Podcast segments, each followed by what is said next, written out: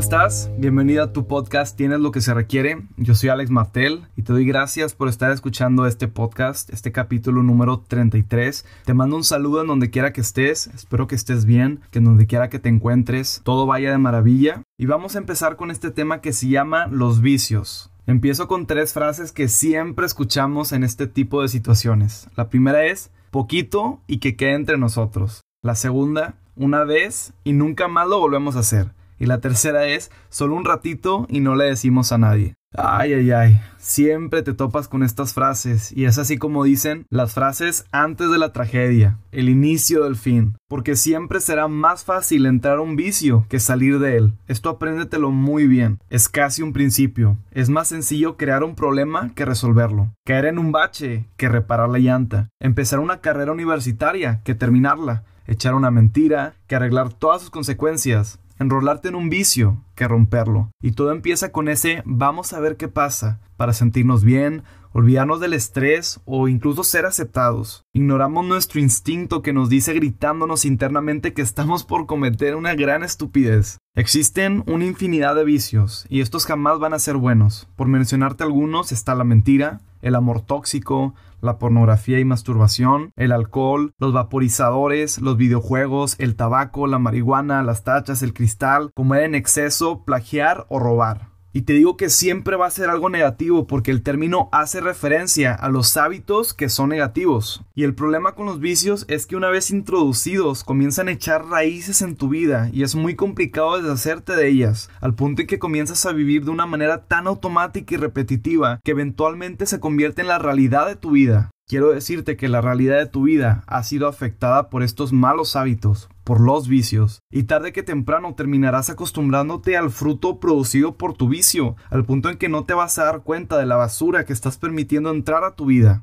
Recuerdo mucho a un amigo que comenzó a fumar tabaco desde que estaba en secundaria, y cuando nos juntábamos en nuestras casas o íbamos a fiestas, casi siempre salía la conversación de los daños por fumar. Y me llamaba mucho la atención que su respuesta era siempre algo así como, si yo quisiera, pudiera dejarlo mañana mismo, o yo puedo controlarlo si quiero. Pero la realidad era que él no tenía control sobre el cigarro, era todo lo contrario. Era claro que su vicio lo controlaba por completo. Y no es sorpresa que después de 10 años continúe fumando. Incluso él ha sufrido serias consecuencias físicas en el desarrollo de su cuerpo, un rostro dañado, los dientes se pueden poner amarillos, un mal aliento y una muy mala condición física y él apenas está en sus 20. Imagínate cuando llegue a la edad de 40 o 50 años de edad. Y no quiero asustarte, pero el otro caso es de un compañero que por su vicio al alcohol desafortunadamente atropelló a un chico que iba caminando en la vía pública y lamentablemente después perdió la vida. Y para colmo resultó ser amigo en común de su círculo social y cuando la policía llegó observó que atrás había una bebida alcohólica en su asiento y ya te imaginarás el tremendo problemón que se hizo. Pasó de un pequeño tiempo en la cárcel a tener que pagar una buena suma de dinero para poder liberarse. Pero lo peor de todo es que un vicio es sinónimo de idolatría. Y es que existe esta entrega desenfrenada por satisfacer los deseos de la carne,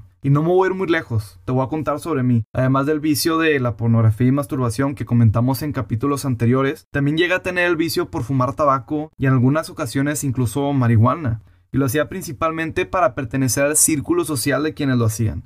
Y es una estupidez, así que no desconozco el tema. Sé lo que es estar ahí, pensar que no vas a caer en la tentación al estar en la fiesta o en una reunión y terminar haciéndolo cuando ya tienes todas las miradas encima. Créeme, si se requiere de muchos pantalones y de mucha valentía para decir no. Al principio los demás intentarán que imites lo que ellos hacen, porque en gran parte quieren distribuir su miedo y sentido de culpabilidad contigo. Nadie quiere caer solo en un hoyo, nadie quiere tener un vicio.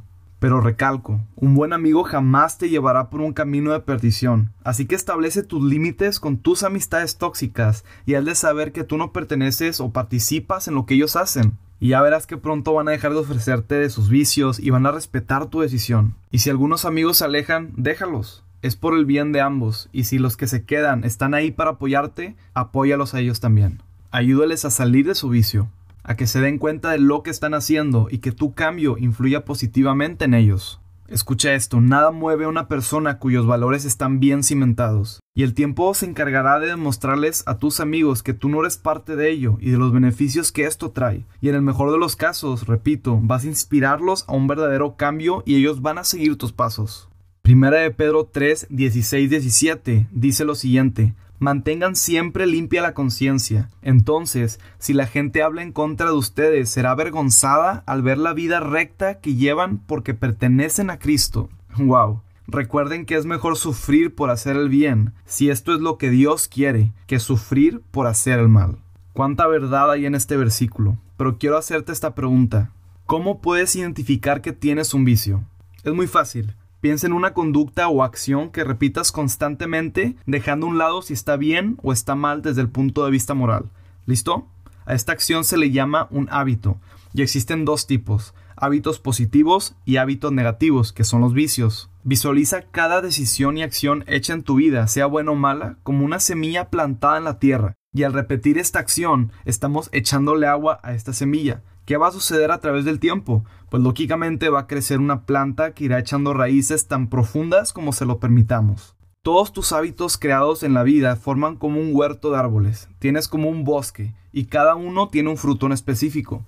Algunos pueden ser de provecho o incluso tóxicos para tu vida y la de los demás. Si dejamos regar cualquier planta tarde que temprano se va a secar. No lo hará de un día para otro, sino al pasar un lapso ya considerable de tiempo. Y hay árboles con años de cultivo que echan raíces tan profundas que cuando la persona está decidida en removerlo, es necesario definitivamente la ayuda de alguien más, porque a veces es imposible hacerlo solo, así a veces es tan complicado salir de un vicio. Y quiero darte el ejemplo del árbol del eucalipto. Este crece a un ritmo aproximado de un metro por año. ¿Te imaginas cómo va a estar después de 3, 5 o 10 años? Estos árboles llegan a medir casi hasta 150 metros. Es casi como un edificio.